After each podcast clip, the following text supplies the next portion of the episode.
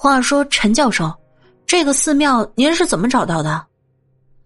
没有去考虑如何就发问了，我只是坐在地上思考着炉壁上刻着的那一小段文字。这个嘛，说来就话长了。二叔看了看快要落山的太阳，指挥着我们进到了这个寺庙的正殿里。这个寺庙的正殿正对着庙门，殿前竖立着两个罗汉样的雕塑，略微低头，左手束于胸前，右手握着长棍负于背后，神情肃穆端庄，一副十分虔诚僧人模样。看起来这个寺庙真是有些年头了。我站在其中一个雕塑前仔细端详，这两个看门的雕塑看起来真是有点年头，但是却完全没有被风化。或者腐蚀。走了，走了，走了，走了！别乱动寺里的东西。好嘛，又是我那狂躁的二叔。啊，好，好，好，知道了。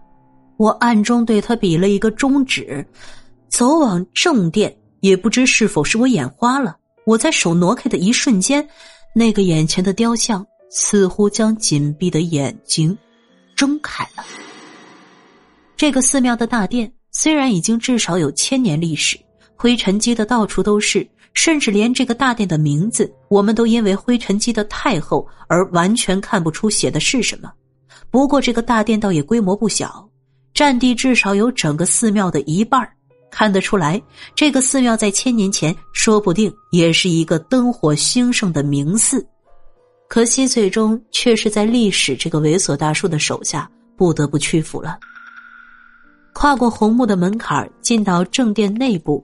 迎面的是一尊金光闪闪的佛像，虽然已经有千年历史，但是仍旧没有损坏，甚至光泽也未曾褪去，想必应该是镀上了真金。这应该就是我们此行的目的了吧？嗯，是的，这个佛像应该就是佛的阳之手眼，目的立佛，象征着解脱和普度众生。二叔走上前，立于香台前，看着这尊佛像。切，解脱和普度众生，我对这种说法嗤之以鼻。如果佛法真的可以普度众生，世界上怎么可能还有那么多的穷苦人？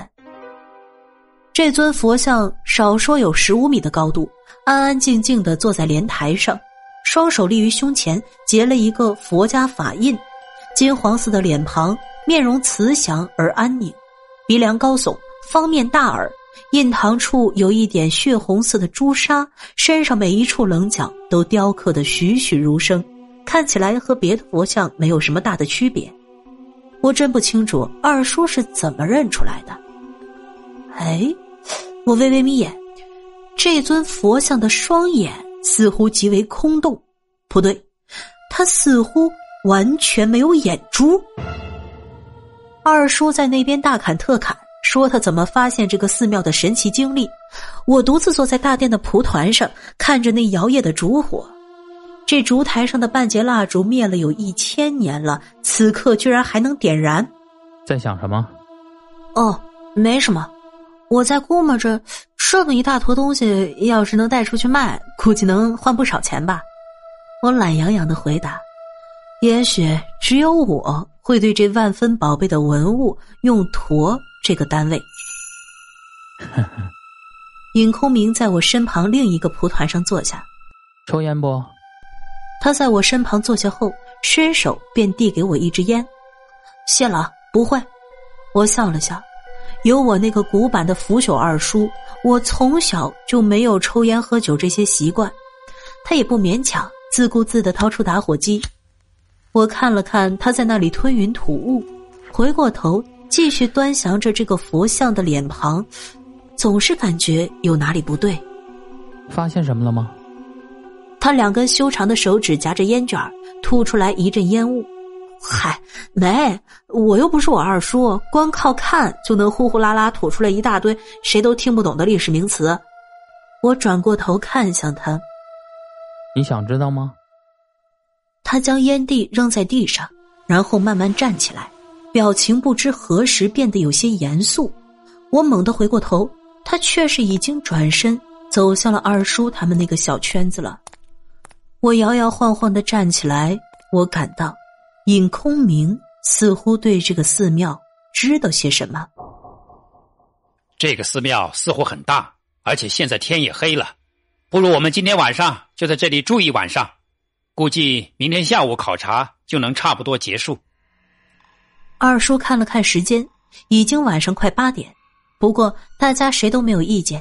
于是也就说说笑笑，到后殿去寻找可以留宿的地方，而我则是抬头看了看天上的皎月，若有所思。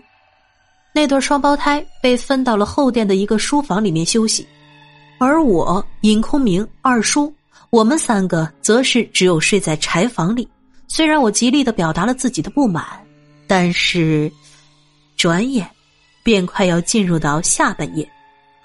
柴房的柴门缓缓打开，一个背着背包的人影鬼鬼祟祟的踱出去，但身影还未曾到一半，便停了下来。你想去哪儿啊？一个懒洋洋的声音从我背后传出来。呃，我出去转转。在月光的映照下，我的脸庞被月光映照的有些苍白。大半夜的不睡觉，想去哪儿转呢？尹空明推开柴房的手，缓步走向大殿方向。想要知道什么的话，就跟我来。我瞳孔一缩，回身缓缓关上柴房的门，确认二叔没有醒过来之后，快一步走向大殿。大殿前，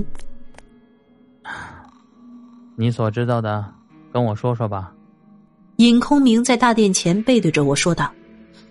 这个大殿的地下，我缓缓说道：“怎么进去？跟我过来。”我缓步走向殿前的两个罗汉的雕塑，将左手按在左边罗汉的腹部。大约三四秒钟之后，罗汉的肚子里发来一阵轻响。下一刻，罗汉的左眼缓缓睁开。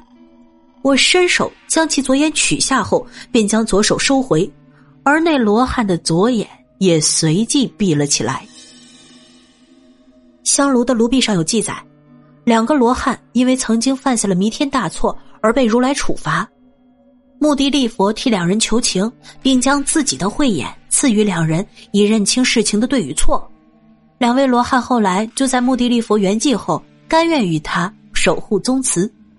我回头对尹空明说道，他很默契的点点头，随即走到罗汉的背后。将右手贴在后背上，又是一阵轻响之后，右边罗汉的右眼缓缓睁开。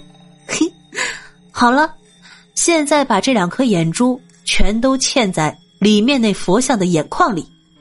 我对着尹空明道：“嘿，老子现在才是这个小队的 leader。”尹空明走进大殿，而我则在门口静静的站着。